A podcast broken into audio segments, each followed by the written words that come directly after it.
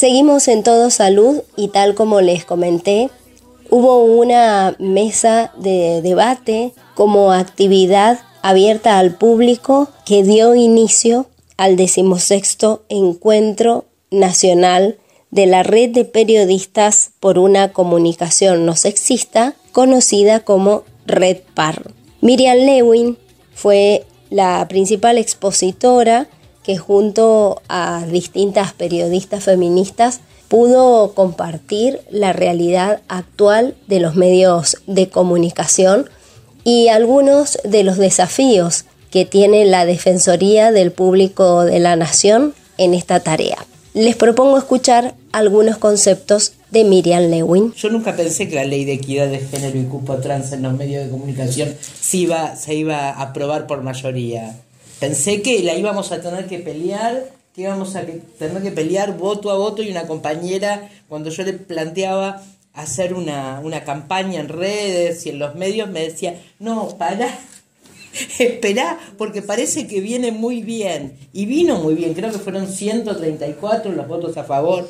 Esta sociedad es muy contradictoria. El otro día me enteré que una chica egresada del Nacional Buenos Aires, colegio universitario, progresista, que estuvo en las marchas por el aborto libre y gratuito, pañuelo verde, votó a mi ley. Algo está pasando. Aquí hay un enojo absolutamente irracional, pero un enojo que se puede cargar nuestros derechos, porque He escuchado a varios amigos varones diciendo, ustedes tiraron demasiado de la cuerda. A nadie le importa el lenguaje inclusivo.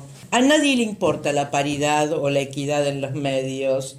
A nadie le importa lo que ustedes están planteando. A nadie le importa la ley de identidad de género, a nadie le importa el DNI no binario en, en, algún, en algún momento van a terminar diciéndonos la iglesia tenía razón, deroguemos la ley del divorcio vincular. Ya dijo que no era necesaria Villarruel la ley eh, de matrimonio igualitario. Dijo que estaba bien con la unión civil, generándole indignación hasta, hasta el, el, propio entrevistador, que no es una persona sumamente progresista, pero que es gay y se casó. Y entonces le preguntó muy bien, ¿usted por qué cree que las personas homosexuales no tenemos los mismos derechos que el resto de la gente? Y ella le dijo, porque el matrimonio es una institución religiosa. Y es abogada. El matrimonio es una institución civil, no es una institución religiosa. Más allá de que hay gente que se casa por iglesia, pero mucha gente no y tiene derecho. Pareciera que todas estas discusiones están saldadas, pero no. Y ahora nos quieren hacer creer de manera engañosa que vienen a salvar la Argentina. Y salvar la Argentina es afuera el Ministerio de la Mujer, afuera el INADI, afuera los medios públicos, se van a quedar con ocho ministerios, afuera, o sea, afuera todo aquello que garantice derechos.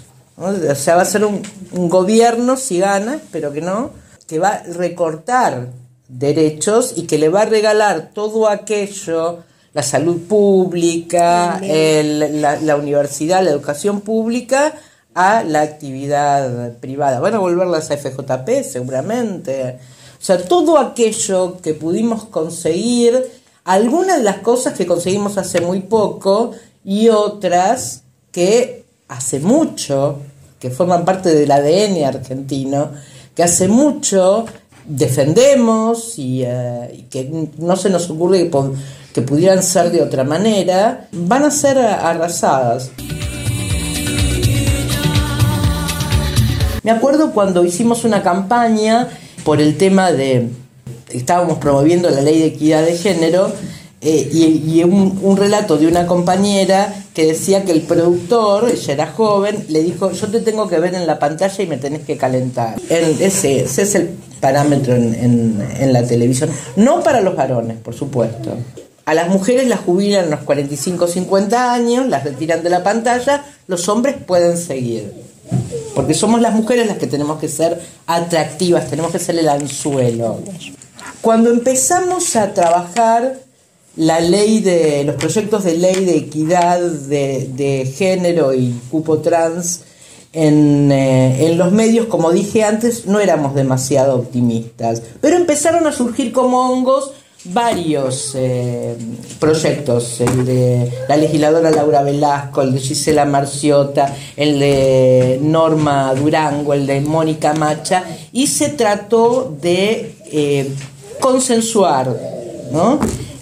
El proyecto que se aprobó tiene algunos defectos y tiene algunas ambigüedades, pero es el proyecto que tenemos. Tardó dos años en reglamentarse Hubo muchas charlas, la cantidad de desinformación que iba y venía, que estaba en jefatura de gabinete, que estaba en la Secretaría de Medios, que, que el ente de aplicación iba a ser el Ministerio de Género, pero no, que iba a ser eh, el Ministerio de Trabajo, pero que estaban charlando, bla, bla, bla. Bueno, finalmente ahora llegamos a una etapa en la que se están realizando foros en todo el país para debatir cuáles son las peculiaridades que la ejecución de la ley de equidad de género y cupo trans va a tener en cada una de las regiones del, país.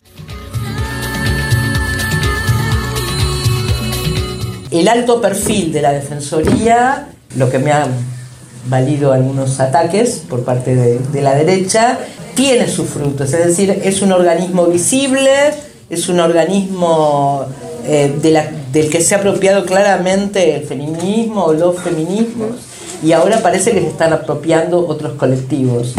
Por suerte, que no se percibe una reacción conservadora. De hecho, por el maltrato a mi ley en un medio de comunicación, creo que era la razón más, recibimos un reclamo. Solamente un reclamo que le vamos a dar curso como damos curso a todos los reclamos. Porque si se le faltó el respeto, habrá que tender un puente con el medio para que le ofrezca una, una reparación. Pero bueno, no me quiero adelantar porque hay que analizar la pieza audiovisual en su totalidad.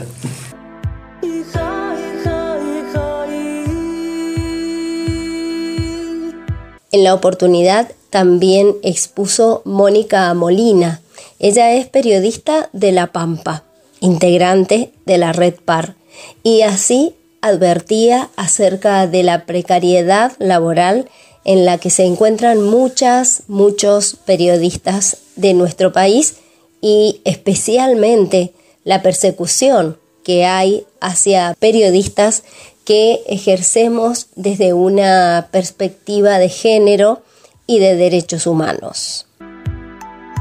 Sí lo recuerdan, pero el CUIT nos rompió los convenios colectivos de trabajo. Y eso no es un tema menor, porque rompió la organización de las trabajadoras, de los trabajadores. Y en los 90 también se puso en riesgo el estatuto del periodista profesional, cuando Menem quiso eliminar los estatutos especiales. Nos movilizamos y esa fue una de las luchas que tuvimos quienes militábamos en los eh, sindicatos para no este, que no echaran por tierra los estatutos del periodista, el estatuto del periodista eh, profesional, que sigue siendo una legislación avanzada en el mundo desde el año 46 a esta parte. Y en eso fuimos insistiendo nosotras con nuestra agenda de ir incorporando paulatinamente el enfoque de género, mucho más reciente en términos de, si pensamos en los últimos 40 años de democracia. Hemos avanzado y mucho, Red Park fue parte de esos avances cuando se sanciona la ley de servicios audiovisuales porque tuvo una participación activa. Y creo que ante situaciones eh, tan, de tanta zozobra como la que nos atraviesa por estos momentos en nuestro país, Estamos en una situación eh, sumamente compleja, no solo por la precarización laboral, sino porque están en riesgo muchos de los derechos que se han conquistado. También expusieron Sandra Chaer, quien es directora de la organización Comunicar Igualdad, y Jor Turdo, quien es periodista de Mar del Plata y se desempeña en medios comunitarios. Yo también fui parte de esa mesa y por una cuestión de cercanía con el micrófono puedo ofrecerles la exposición que hice particularmente en relación al trabajo que hay que desarrollar en esta época donde están en riesgo nuestros derechos avalados por leyes debatidas y demandadas en las calles. Recuerdo todo lo que desde la red a nivel nacional, pero también en las provincias, hemos hecho en cuanto a la agenda feminista, e ir de la mano de las leyes que hemos demandado y pensando que nacimos cuando nació la ley de educación sexual integral, ¿no? En el 2006 eh, estamos cumpliendo 17 años como la ley de educación sexual integral, pero a partir de esa ley em, se empezaron a demandar otros derechos y la aplicación de otras leyes anteriores que tienen que ver con la ratificación de la CEDAW, por ejemplo, de la Convención los derechos de las mujeres o la ley de salud sexual y procreación responsable.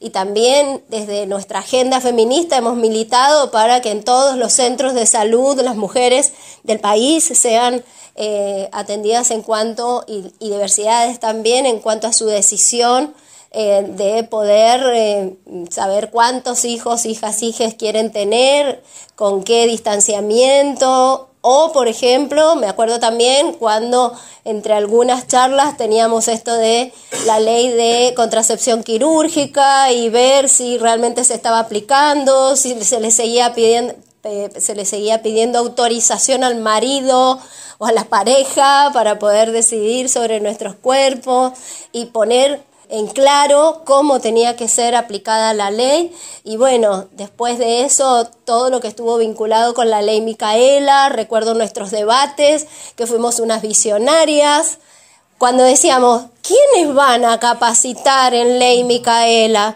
Y tenemos el resultado de que en muchos lugares es un checklist nada más de discursos que aparentemente quedan bien, pero que en lo concreto, en los fallos judiciales, sigue habiendo justicia sin perspectiva de género, a pesar de que hagan el curso de la ley Micaela, que en muchos casos, como les digo, nos pasa en Mendoza, gente que dice, tengo el curso de la ley Micaela aprobado y claramente no, no hay un cambio en la mirada, no hay lentes violetas ¿no? en la aplicación de eso. Entonces me voy acordando de todos nuestros debates, de todas nuestras advertencias en muchos de los aspectos que tienen que ver con la aplicación de las leyes que mucha gente cree que son de ahora y para siempre y sabemos que no. Sabemos que las leyes que defienden nuestros derechos, los derechos de las mujeres y las diversidades, se defienden en la calle.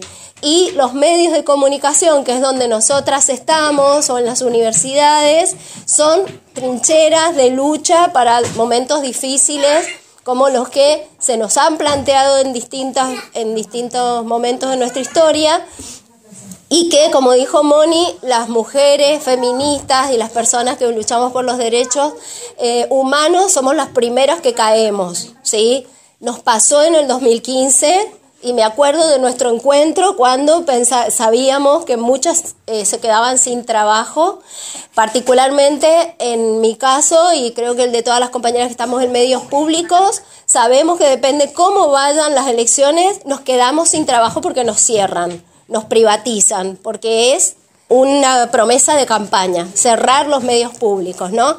Entonces esto ya lo pasamos y eh, siempre como decía, hemos resistido y seguimos luchando, pero a mí me parece fundamental que no nos olvidemos que la agenda feminista que hemos sostenido ha estado acompañada de leyes, porque también ha habido legisladoras y también ha habido organizaciones sociales que han militado cada una de las leyes como nuestro último logro, que es la ley de interrupción voluntaria del embarazo. Seguimos peleando por una ley de eh, cuidados y bueno, y todo lo que sabemos que tenemos que establecer em, la ley de paridad en los medios de comunicación, que ahora estamos trabajando para su reglamentación. Entonces sabemos eh, por dónde ir, sabemos cómo luchar y creo que siempre que haya una periodista, una periodista, comunicadores social, donde esté, va a estar peleando por los derechos y la Red Par es un faro, lo ha sido siempre y lo seguirá siendo.